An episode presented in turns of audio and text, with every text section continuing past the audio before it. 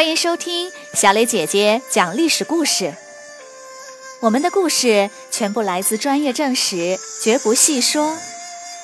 每周一、三、五，来听一段故事，了解一段中国历史吧。今天我要给你们讲的故事的名字叫做《三顾茅庐》。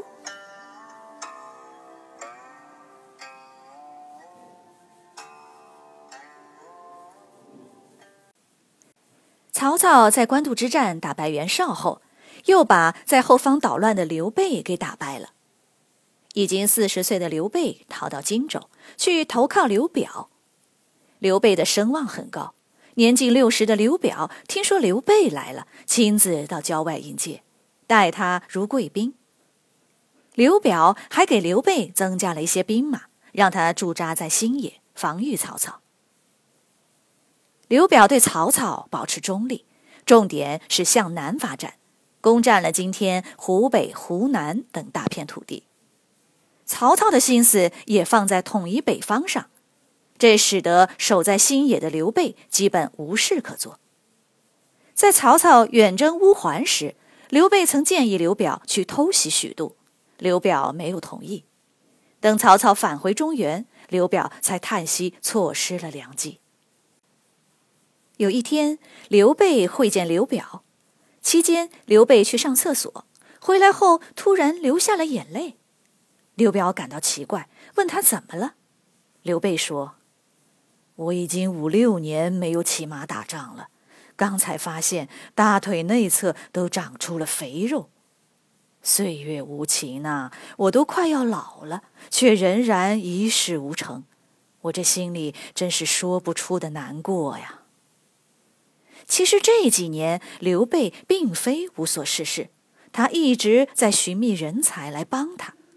有一次，他拜访一名叫司马徽的名士，司马徽说：“一般的人看不清当前形势，帮不了你。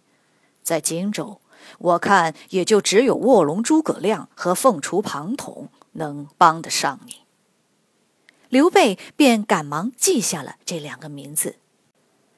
刘备非常器重的一个谋士，名叫徐庶，也对他说：“这个诸葛亮我认识，虽然只有二十几岁，但的确很有见识。你想见他吗？”刘备说：“想啊，下次你带他过来吧。”徐庶说：“诸葛亮跟刘表是亲戚，他的哥哥在东吴做官，他隐居在隆中，不想做官，你最好亲自去拜访他。”这些所谓的名士，其实大多徒有虚名，并没有什么真本事。刘备见两个人都大力推荐，就亲自到隆中去拜访诸葛亮。年纪轻轻、没有一官半职的诸葛亮，突然见到名满天下的刘备来访，简直不敢相信自己的眼睛。而且刘备是那么亲切和蔼，一丁点架子也没有。两人交谈了几句后，刘备发现诸葛亮果真是见解非凡。他让左右的人都出去，只留下他们两个。刘备说：“二十多年前，我招兵买马抵抗黄巾军，是想成就一番事业，让老百姓都过上好日子。然而没想到，直到今天，我依然是一事无成。”可是我仍然不愿放弃当初的雄心壮志。你觉得我还有希望吗？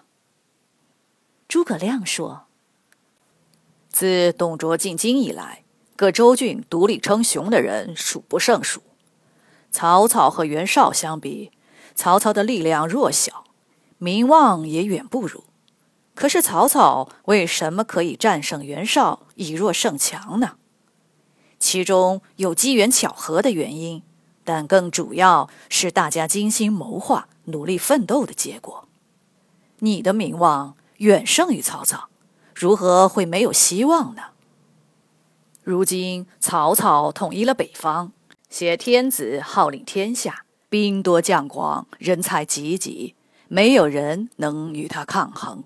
而占据江东的孙权，这些年平定了地方豪强。内部安定团结，民心归附，再加上长江天险，实力也很强大。以你现在的力量，不可与他们为敌。荆州这地方，北边有河流作为屏障，南边可通南海，东连江东，西接巴蜀，是一块人人都想要夺取的地方。而它的主人刘表。年事已高，两个儿子也互相争斗，不能团结一致。这大概是上天给你的机会吧？想不想要，就看你自己了。西边的益州四周地势险要，中间有沃野千里，真是块宝地。益州牧刘璋昏庸如弱，胸无大志。如果你能同时占据荆州和益州，内安抚地方豪强，外与孙权结盟友好，在等待时机攻入中原，你的雄心壮志就能实现了。刘备听得连连点头，十分佩服。后来他又多次上门拜访，并恳请诸葛亮出来帮他。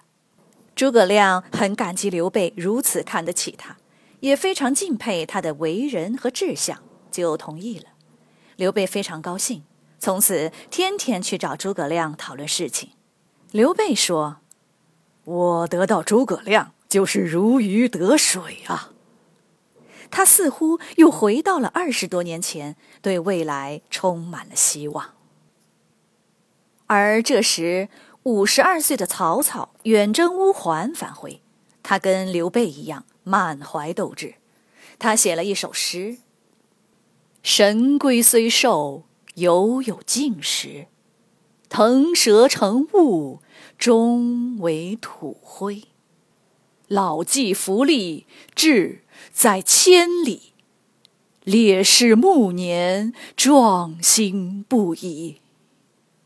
盈缩之气，不但在天，养怡之福。”可得永年，心生志哉，歌以咏志。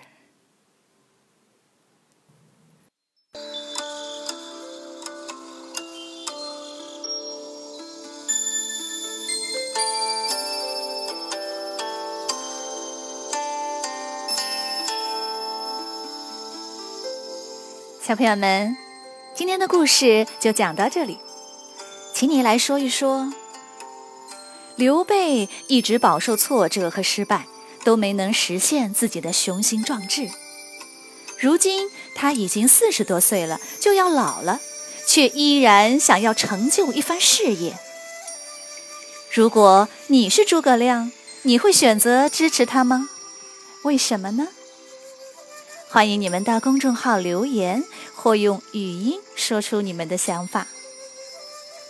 感谢你们今天的收听，我们下个故事再会。